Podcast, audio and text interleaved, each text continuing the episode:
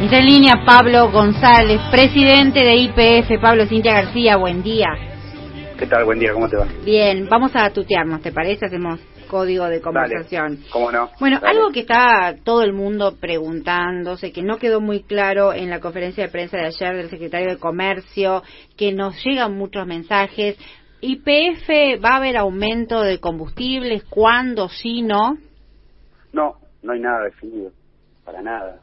A mí me parece que un poco leyendo varias cosas de ayer, ¿no? En primer lugar, eh, eh, creo que cuando Roberto Feletti se, se expresa en relación a esto, eh, en realidad él está pensando que en el mes de diciembre vence una prórroga del impuesto a los combustibles líquidos.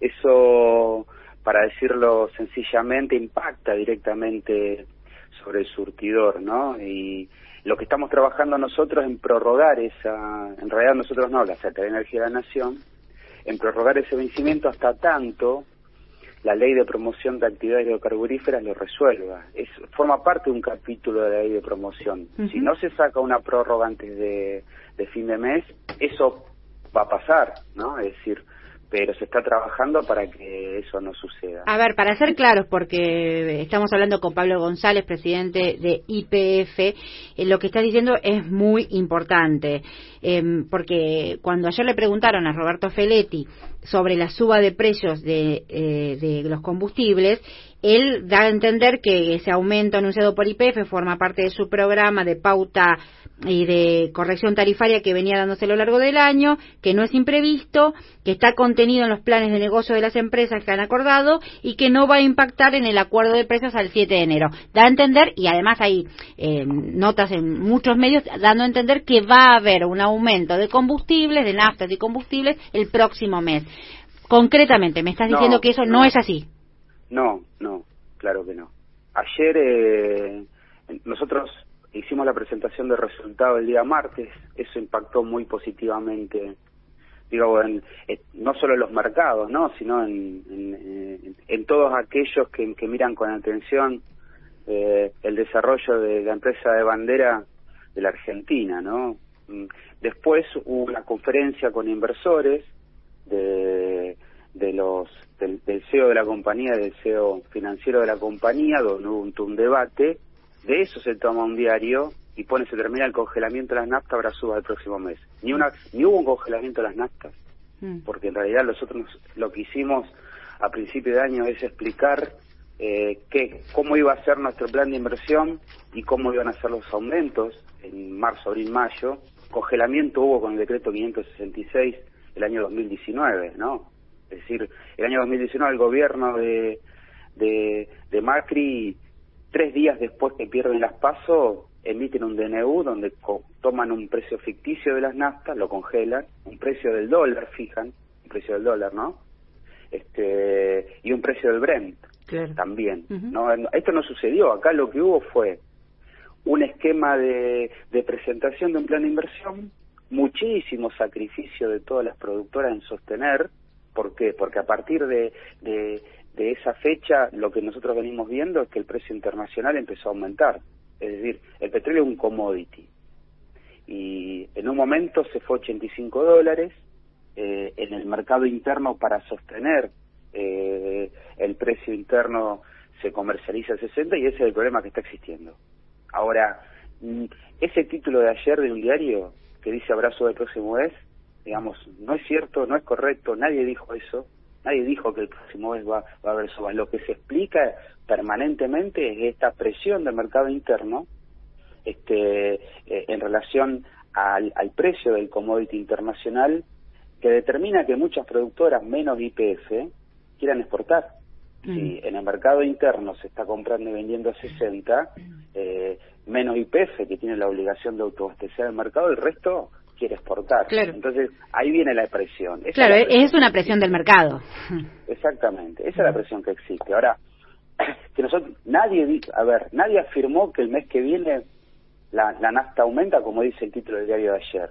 ¿Qué pasa? A mí me parece que ese diario quería compensar la buena noticia que estamos dando nosotros el día anterior, con muchísimos sacrificios de los 20.000 empleados de IPF, los 70.000 que dependen directamente, todo este trabajo que se viene haciendo, que ha determinado que suba la producción, que IPF gana 23 mil millones en un trimestre. Claro, porque eso es, esa es la buena noticia. A ver, la, e, esta pregunta era urgente porque hay una, siempre, e, el impacto en el mercado interno, efectivamente, del aumento de combustibles es directo.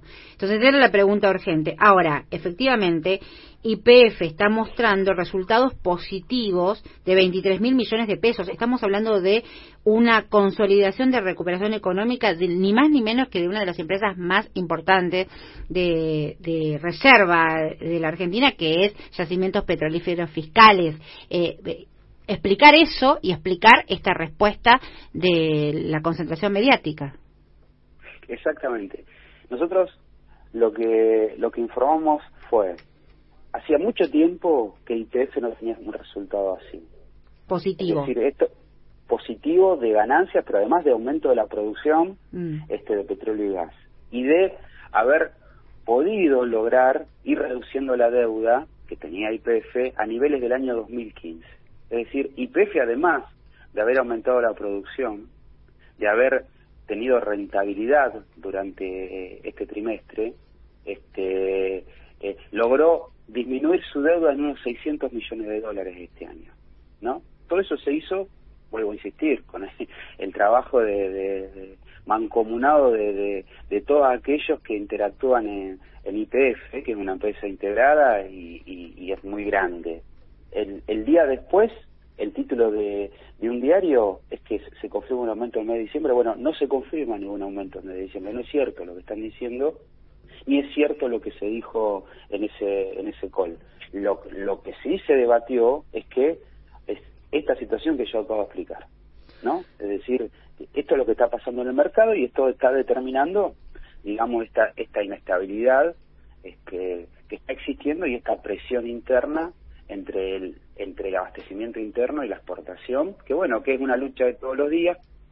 Nadie tiene bola de cristal, pero digamos se ha hecho un gran esfuerzo y me parece que no es justo que bah, no es justo uno parecería cuasi inocente diciéndolo no mm. digamos hacia los antagonismos que vivimos todos los días claro. Claro bueno pero en realidad no es no hay ese título se termina en congelamiento de las naftas tiene una doble mentira este y con lo cual hay que aclararlo. Hay que aclararlo porque si no ya hoy rebotó en todos lados hoy todo el mundo pregunta lo mismo y no hay nada definido en relación a esto. Nada definido en relación a esto. González, ¿qué tal? Buen día, y Saluda. Fuera de esta burbuja que vivimos, que estamos, en la que estamos nosotros, que es nuestra realidad cotidiana, eh, afuera, en, eh, ustedes marcaban esta relación con, con los inversores de Wall Street y demás. ¿Se está reconociendo este buen resultado de IPF? Y ayer la acción en Wall Street subió un 5%. Eh, en, a nivel interno, la acción en la Argentina eh, hoy tiene los niveles más altos de los últimos cinco años, en la bolsa argentina, ¿correcto? En la bolsa argentina.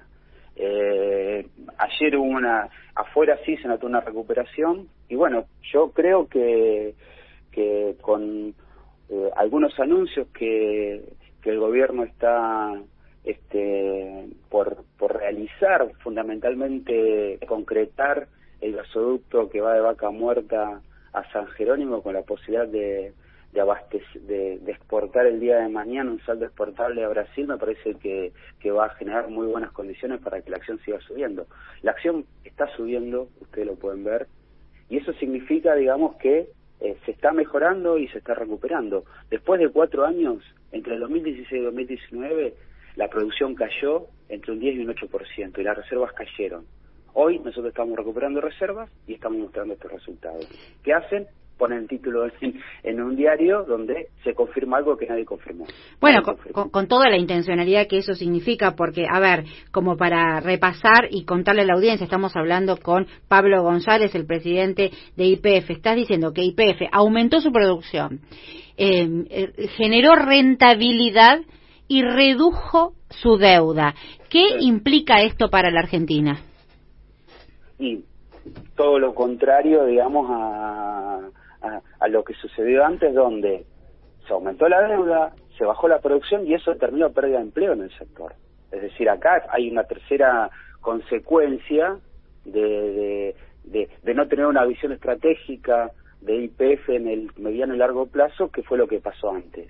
Antes pasó eso, se aumentó la deuda, se bajó la producción, se perdieron reservas, pero además de eso, se perdió muchísimos puestos de trabajo en el sector de una política energética que determinaba, digamos, priorizar eh, otro tipo de, de, intereses, este, vamos a decir, eh, en relación a, cómo funciona un, mercado de hidrocarburos, ¿no? Es decir, privilegiando la importación, este, teniendo menos planes de, de inversión, etcétera. Así que estamos muy contentos con, el, con este resultado. Y esto hay que reconocer a cada uno de los trabajadores y trabajadoras de IPF, que desde una estación de servicio hasta el que trabaja en un equipo de, hasta el que está explorando, el que trabaja en un equipo de perforación, el, que maneja un camión, la, la, la, trabajadora este, que está en una refinería han contribuido para esto y le han puesto mucho también a la época de pandemia. Así que esto es consecuencia del trabajo de muchas trabajadoras y muchos trabajadores de IPF a los cuales hay que agradecerles permanentemente. Pablo González, presidente de IPF, gracias por este contacto con la M750. No, gracias a vos, Cintia. Buen día. Que tenga buen día. Pablo González, presidente de IPF.